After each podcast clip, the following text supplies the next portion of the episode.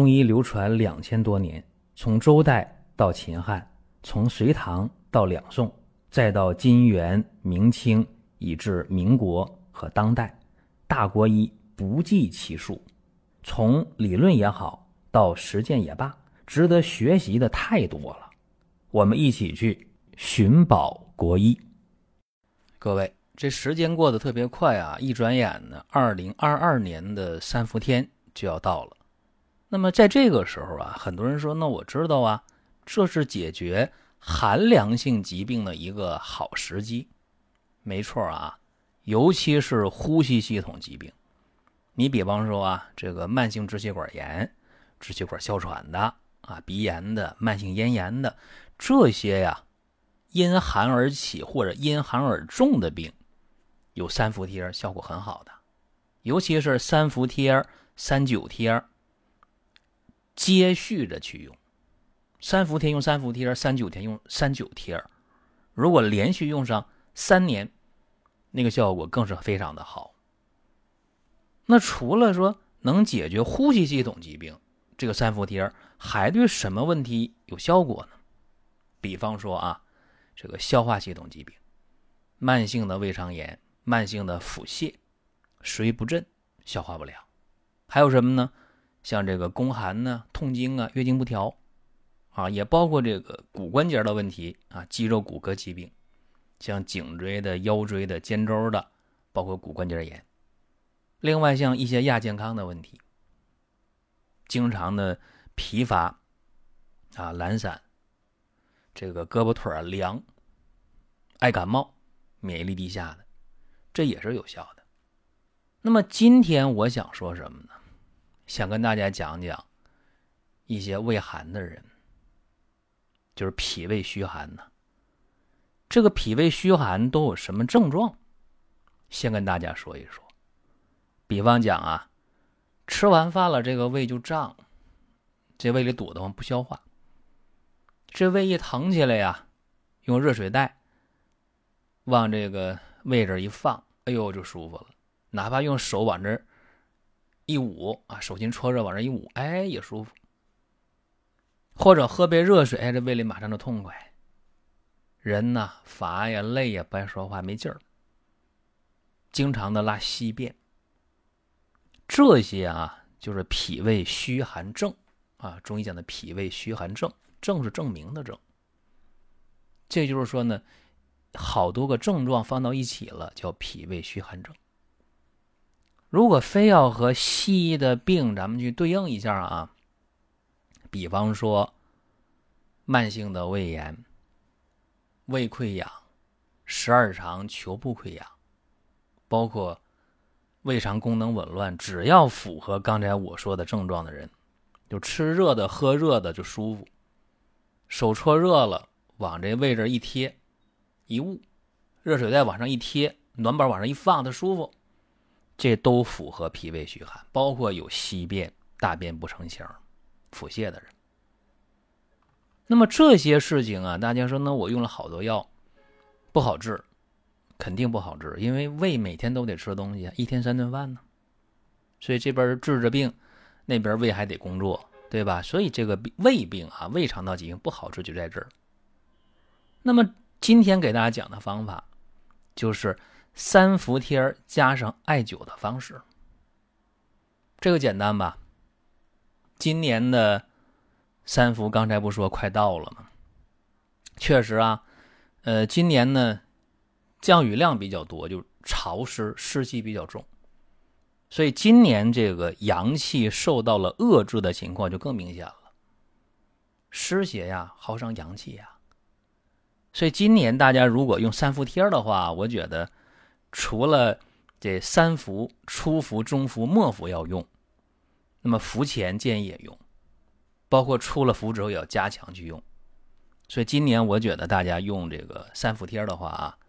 起码用五贴，就是在伏前用一贴，就是七月十五号之前用一贴，然后初伏的第一天七月十六号贴一贴，中伏第一天七月二十六号贴一贴，末伏八月十五日八月十五号用一贴，那出了伏之后了，这八月二十五号开始加强伏，再贴一个。啊，这比较稳妥啊，贴五贴。那有人说，我记不住这个时间呢，你怎么办呢？那你可以在伏前，就是七月十五号之前，你想着贴一贴。那么在初伏，就是七月十六到七月二十五中间的任意一天，你贴一个；在中伏，七月二十六到八月十四这中间任意一天贴一个。在末伏八月十五到八月二十四这期间贴一个，出了伏之后了，八月二十五到九月六啊，九月六日之间再贴一个，这是起码的啊。那有人说，那我手头这个三伏贴多呀，那我可以多贴吗？没问题，没问题。就是在这个伏天里边，如果你多贴了，肯定没问题，更能。助长你体内的阳气，对你那些寒凉性的疾病一定是有好处的，这个没有疑问。所以今年啊，从六月份，从六月份开始，这边呢，我就在给大家送这个三伏贴。大家在网上一搜“光明远官方旗舰店”，你就能看这里边有三伏贴，而且呢，我们也有这个满赠。啊，一直在送，送的还挺多的，这都是给大家在今年这个降雨比较多、湿气比较重的年份，给大家一个小小的力所能及的帮助。那么接下来呢，我还是回到今天的话题啊，讲这个脾胃虚寒的这些问题，用这个三伏贴怎么用？我告诉大家啊，针对脾胃虚寒、胃胀、胃疼，吃点胃就难受。这胃啊，喜温喜按，胃疼用手一按舒服，用热的往上一敷舒服，喝热水都舒服。大便不成形的人，西医诊断说你是慢性的胃炎、慢性的肠炎、慢性的这个消化性的溃疡啊，这些人，你注意了，用这个三伏贴的时候啊，时间我说好了，说完了，这个起码贴五次啊，这个伏贴里边。那么穴位我说一下。中脘穴、天枢穴、气海穴、足三里穴，这是要贴的。那么贴的时候，一般城内人贴六到八小时没问题。然后接下来贴时间长没有必要。那么贴完了这个三伏贴了，当天我们要配合艾灸的。那么艾灸在哪些穴位呢？我先说一下啊，在脾腧穴、胃腧穴、肝腧穴、胆腧穴。每个穴位用艾灸的话，不少于三分钟。啊，皮肤感觉到温热了，皮肤潮红了，别烫伤就挺好。就是你贴三伏贴这天了，你就把艾灸做了。那么怎么去做这艾灸呢？我们有陈艾条，有陈艾柱，是吧？店铺里都有。光明远官方旗舰店，大家一搜就有。当然，你说我在药店买的，在医院买没有问题。只要这个质量保证，那就没有问题。艾制品啊，越陈越好。有人说那过期行不行？没有过期的说法。啊，这个艾条啊，越陈越好。注意啊，哪怕你看到那个上面的保质期写的，哎，过了保质期了，没问题。只要它没有发霉、没有潮湿、还密封呢，没有问题，一点问题没有。这跟大家讲的这么些事情。另外呢。就是说，做这个艾灸也好，做这个三伏贴也好，有一些注意事项，这个我得说一下。比方说啊，咱们贴敷完了，或者是做艾灸了，你全身毛孔是打开的，这时候一定要避风啊，空调啊、风扇呢，直接吹肯定不行。而且贴敷完以后，做艾灸以后，要适当的喝点温水啊，温开水来补充体内的水分。再一个。在贴敷或者艾灸以后，要清淡、营养、易消化饮食，辛辣、油腻啊、发物啊，这都不能吃。海鲜呢，牛羊肉啊、鸭肉、鹅肉啊，喝酒这都不行。而且在艾灸后或者贴敷后的八小时内，最好不要洗澡啊。当然，你说我天热了，睡那凉席行不行？不行，不能睡凉席。那有的人啊，那皮肤特别敏感，说一贴敷了或者一艾灸了，皮肤呢就红。有点痒，这个没事儿，你不用挠，不用管，实在痒了，到药店买点那个外用的皮炎的软膏抹一抹就可以了。如果说身边人也需要这个内容，你可以转发一下。再有啊，就是关注的事儿，点关注不迷路，下回还能继续听。另外，大家可以关注一个公众号，叫“光明远”，阳光的光，明天的明，永远的远。这个号啊，每天都有内容的持续更新，方便大家了解最新的动态。点赞、关注、评论、转发。这几个动作一气呵成，感谢各位的支持和捧场。体内湿气重，或者说你这个艾灸时间长了，或者说这个贴敷的时间长了，皮肤啊发泡了，起水泡了啊！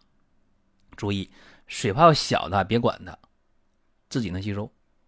如果大水泡的话，你要自己有那消毒的针的话，你可以挑刺一下，把那个渗出液给它擦掉，用那个。消毒的医用棉签擦掉，然后拿碘伏处理一下，保持局部的这个清洁干燥，别感染。如果大水泡出来了，你说这些东西我都没有，我也没有什么这个消毒的针，我没有碘伏，我也自己不会弄。我觉得最好啊，到医院去，啊，花个十块八块的处置费，挂个号，对吧？医院帮你处理的妥妥的，比什么都强。所以今天啊，这讲了这么一期节目，就是说。对这个脾胃虚寒的人，大家可以用三伏贴配合艾灸的方式。那么我希望啊，对大家有帮助。当然，你脾胃虚寒的人啊，平时我觉得也应该远离寒凉，什么冰箱里的凉的东西，吃的喝的不要接触。再一个呢，空调、风扇尽可能躲避。这些讲完之后啊，我相信大家对整个的脾胃虚寒，除了吃药以外，我们用一些外用的方法，应该有所掌握。当然，也希望各位啊都能够及时的找回健康的状态。那有什么不懂的，咱们可以沟通，加我个人的微信啊，包括在公众号留言都可以。您听到这儿啊，本期音频就要结束了。如果您有什么宝贵的意见，有什么想法要求，可以留言评论。当然，我们也欢迎大家关注、转发、点赞。下一期我们接着聊。